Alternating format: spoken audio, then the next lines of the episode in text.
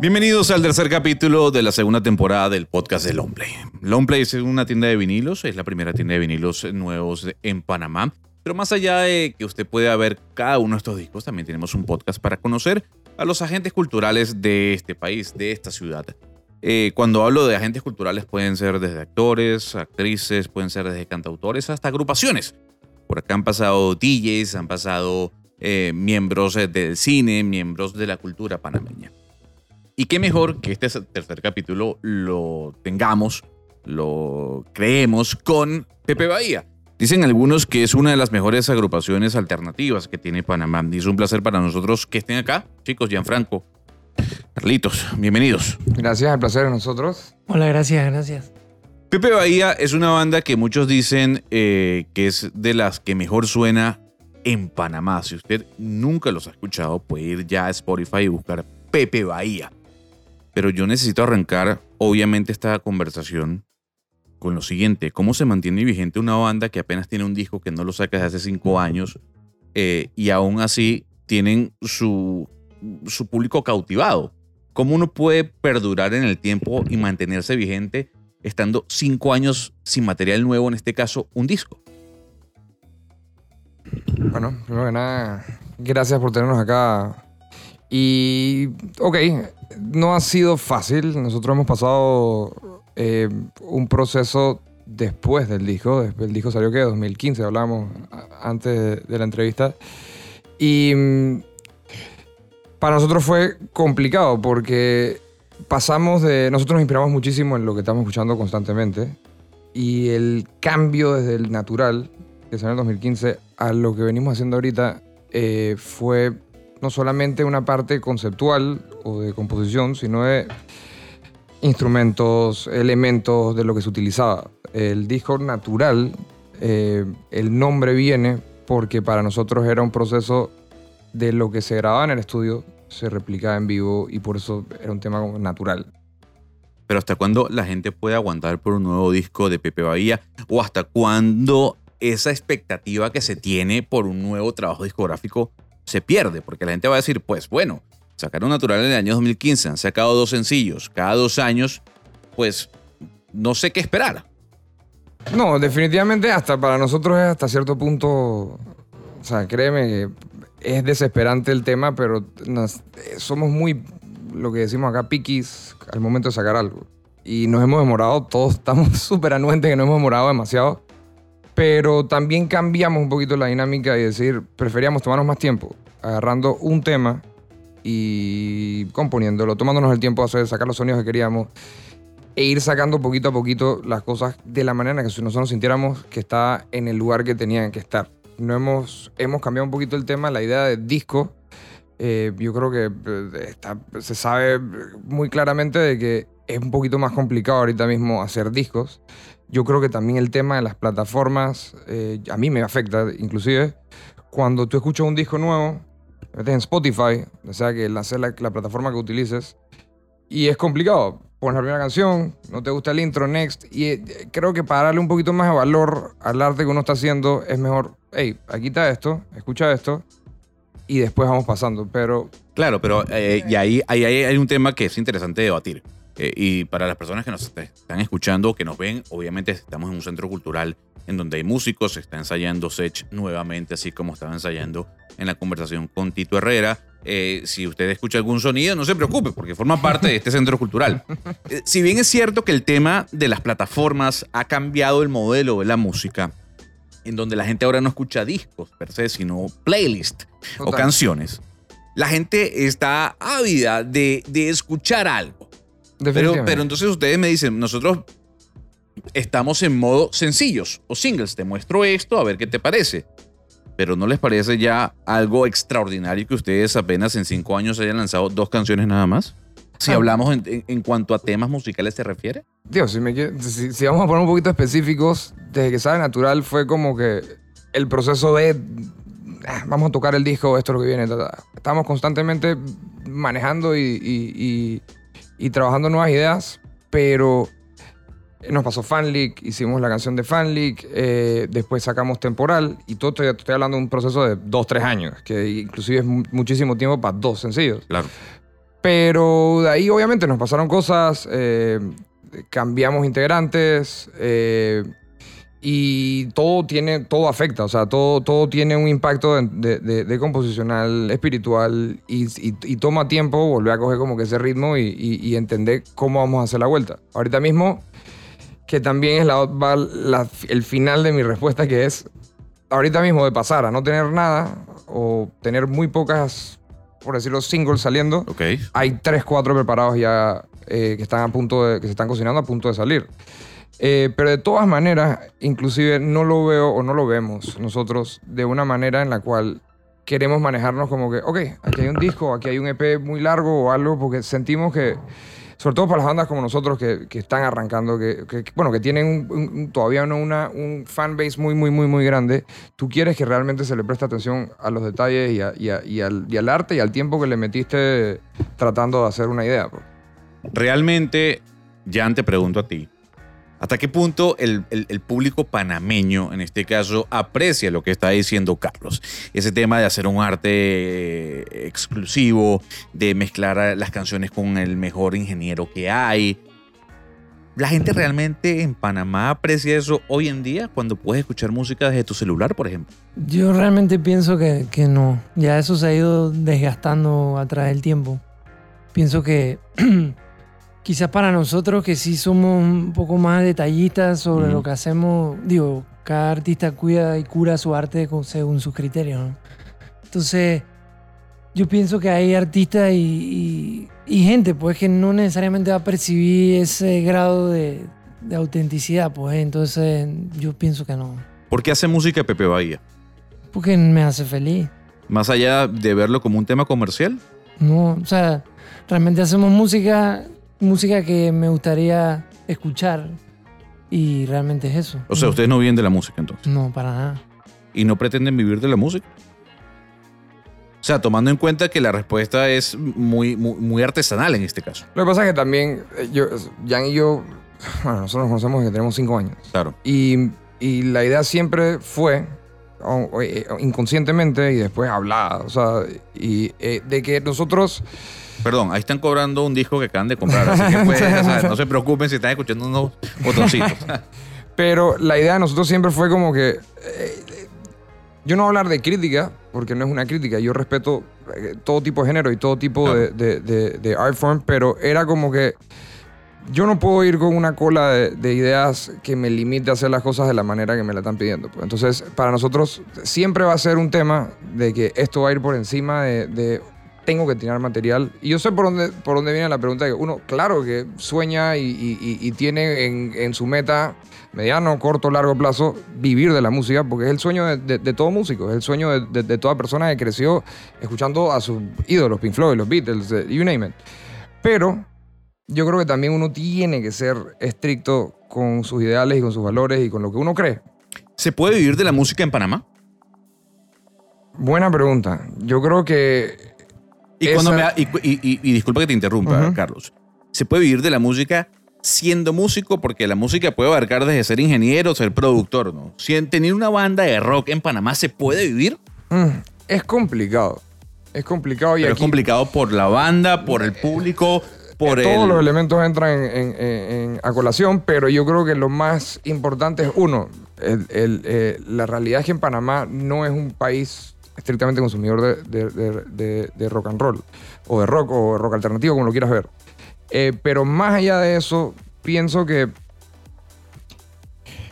es bien complicado. Tú puedes ser una banda y puedes ser. Aquí han salido bandas. Aquí, de, un país que es tan chico, han salido bandas que sido exitosas de afuera. Tenemos muchos ejemplos y, y- y lo puedes ver ahorita mismo con bandas como Señor Loop, que están haciendo su camino. Pero. Pero no. Fácil no es. O sea, fácil no es. Yo lo veo. Pero cuando hay, hay- una respuesta duditativa en este caso. Fácil no es porque la banda se pone barreras. Fácil no es porque el público no te apoya. Fácil no es porque la empresa privada no cree en ti. Fácil no es porque el circuito es muy pequeño. Fácil no es por qué. Bueno, yo siento que no es fácil porque, o sea, tú puedes tocar un día, o sea, yo pienso que la longevidad del público no es tan grande. O sea, tú vas un día y tocas una noche en un sitio cualquiera X que casualmente en verdad siento que no hay tanta diversidad de lugares. Ok.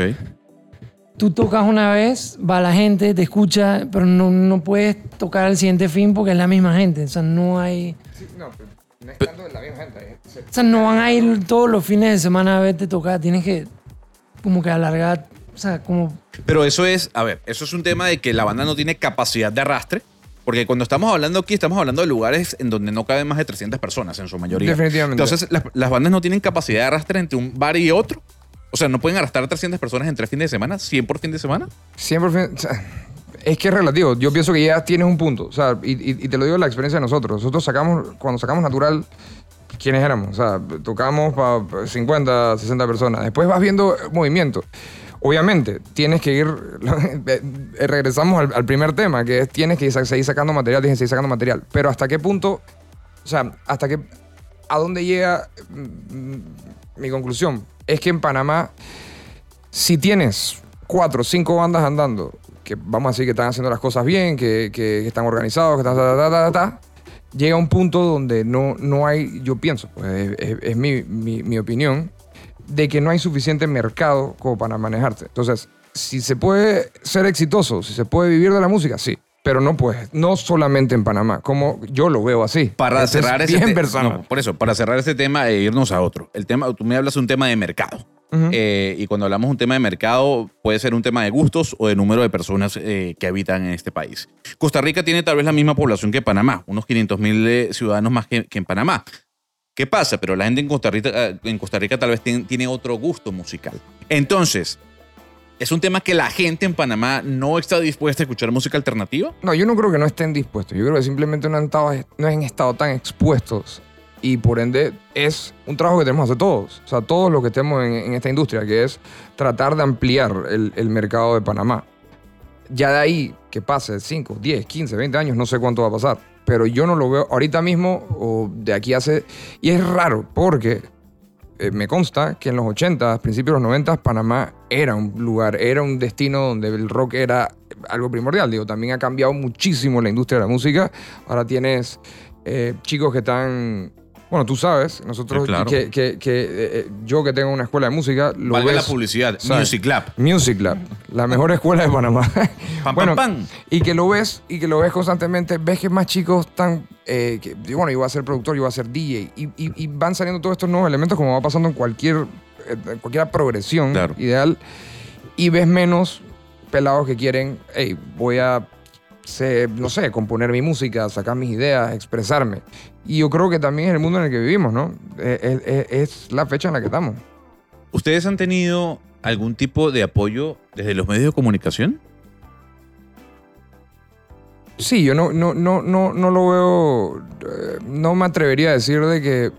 de que. eh, o sea, sí, sí. Las veces que hemos estado. eh, Te veo respondiendo como muy políticamente correcto, ¿no? no, no, es tanto lo políticamente correcto. Lo que pasa es que no he visto en ningún. O sea, no podría decir de que en ningún momento ha sido como que nos han puesto una barrera. Siempre nos han abierto los brazos y, las veces que hemos eh, compartido con los medios de comunicación nos ha ido muy bien.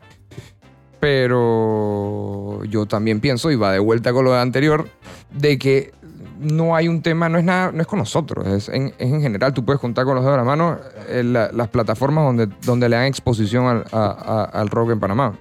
Estamos conversando con Pepe Bahía, estamos en el tercer capítulo del podcast del Omple. Si usted escucha algunos ruidos, no se asuste, eh, forma parte del ambiente de, de la tienda del Centro Cultural de Panamá.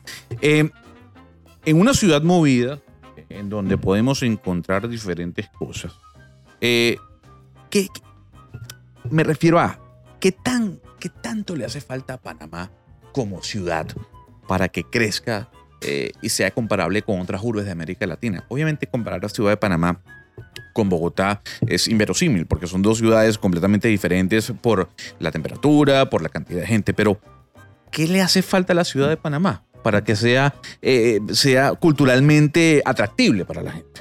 cultura? Sí, educación. Educación y cultura. Claro, pero, pero, pero esa cultura tiene que provenir únicamente del gobierno. No, no necesariamente. Yo pienso que desde la casa. Así mismo como te enseñan los valores, nuestros padres quizás no escuchaban rock and roll, pero te inculcaban la música. Mi papá era salsero, el papá de él también. O sea, desde chico yo pienso, no sé, espero que no, que eso no se pierda. Antes por lo menos las tiendas de música vendían miles de guitarras. Tu pa- el papá te llevaba a comprar una guitarra. Hoy en día pienso que te compran otras cosas antes que eso. Hay otras prioridades antes que eso. Y eso es algo que se ha ido desgastando. Sí, sí. aparte sobre lo que dijo Ian, que tiene toda la razón. Digo, también somos jóvenes de otra época, ¿no? O sea, en, en el cual, y, y tú que tienes una tienda de discos, em, uno creció yendo a comprar un disco. Ir a comprar un disco era un, un disco era un ritual. Y eso se, se te queda para todos lados, no solamente en, en- en el rock, en el reggae, lo que sea.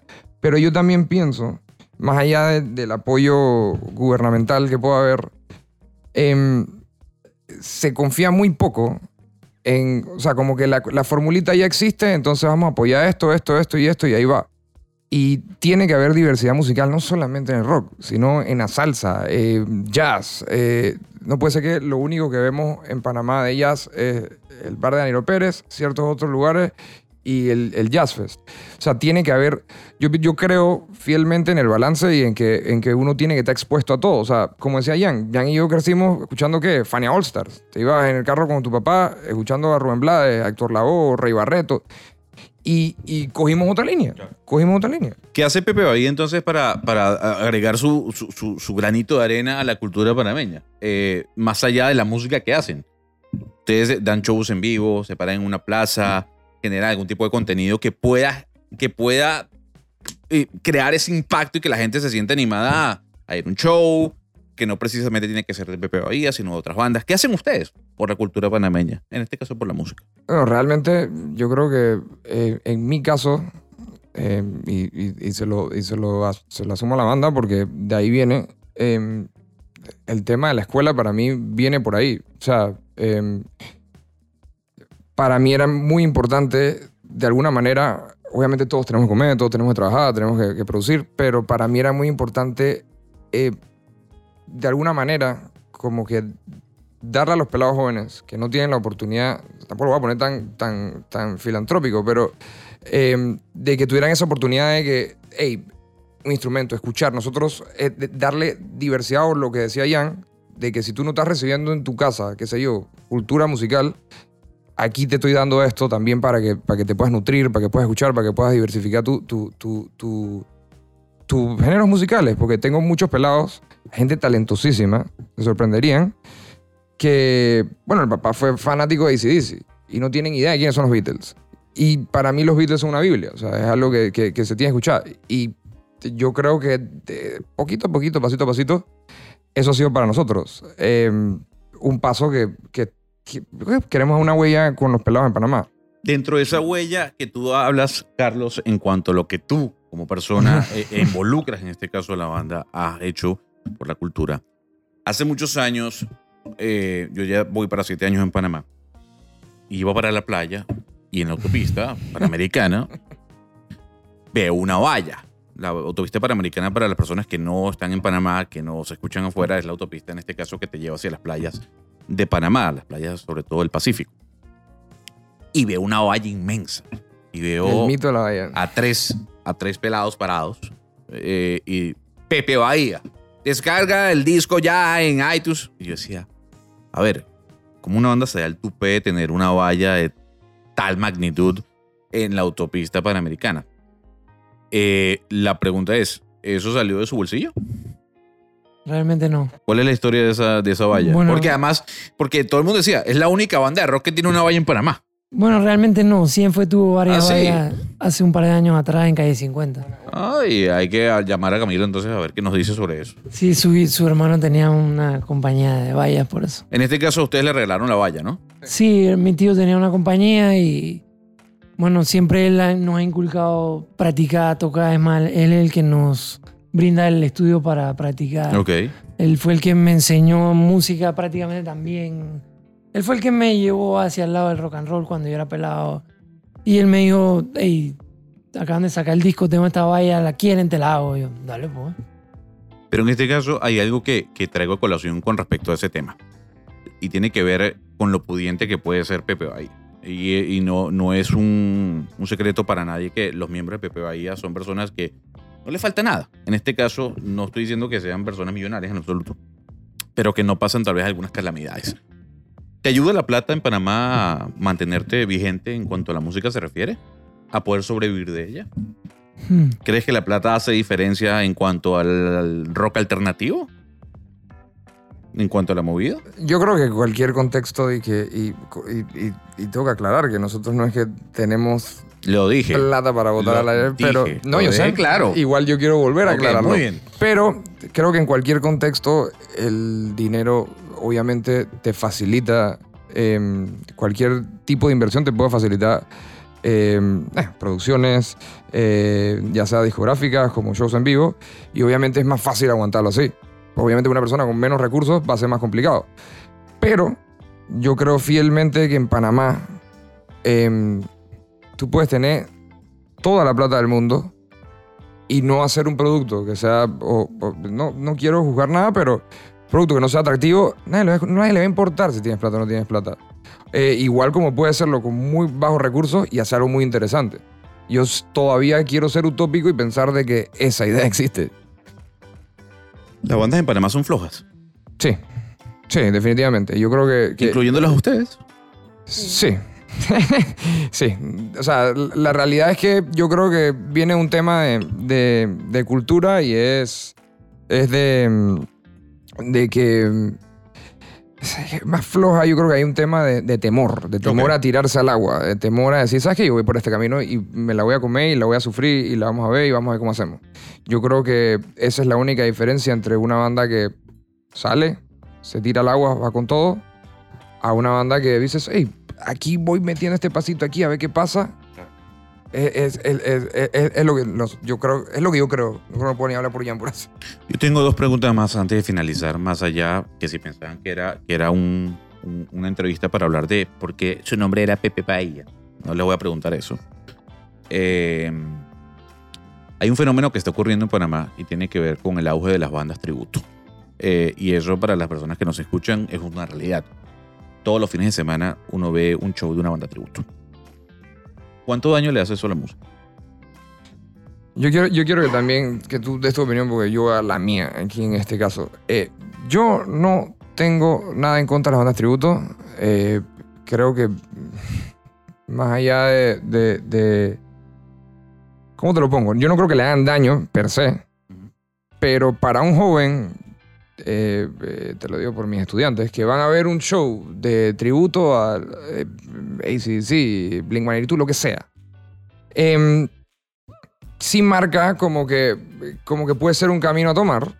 Y yo soy, nosotros somos full creyentes en, en, en que tienes que tirarte al agua, tienes que componer, tienes que llorar en una canción, tienes que... Yo creo que la forma más de expresión más grande que puede haber como músico es en el momento que tú te tiras a componer. No, no solamente escribir una letra, escoger melodías, escoger una, eh, una progresión armónica, o sea, todas esas cosas, no solamente de un punto de vista de que te va a ayudar intelectualmente, espiritualmente, o sea, todas esas partes eh, para mí son sumamente importantes y sumamente valoradas en el momento de ser un músico. ¿Se Ahora, puede decir, Gianfranco, disculpa te interrumpa, Carlos, que es una salida facilista?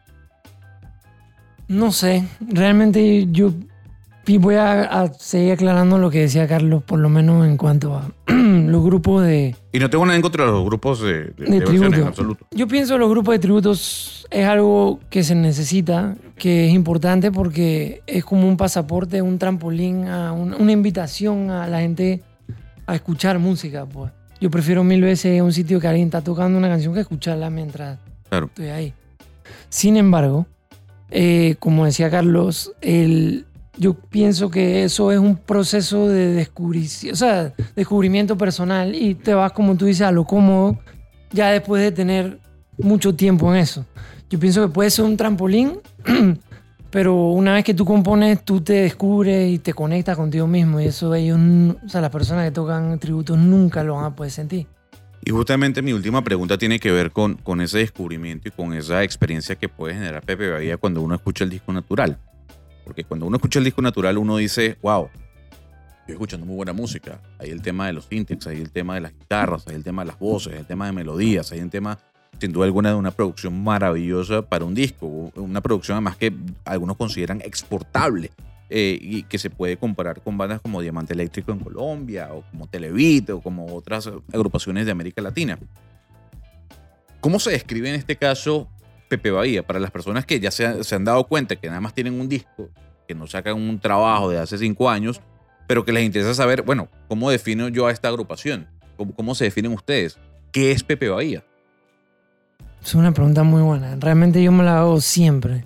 Eh, realmente, para mí es rock, porque simplemente es rock. Yo no trato de no poner una etiqueta porque si yo le pongo una etiqueta a algo, dejo de ser todo lo demás. Entonces no quiero dejar de ser todo lo demás.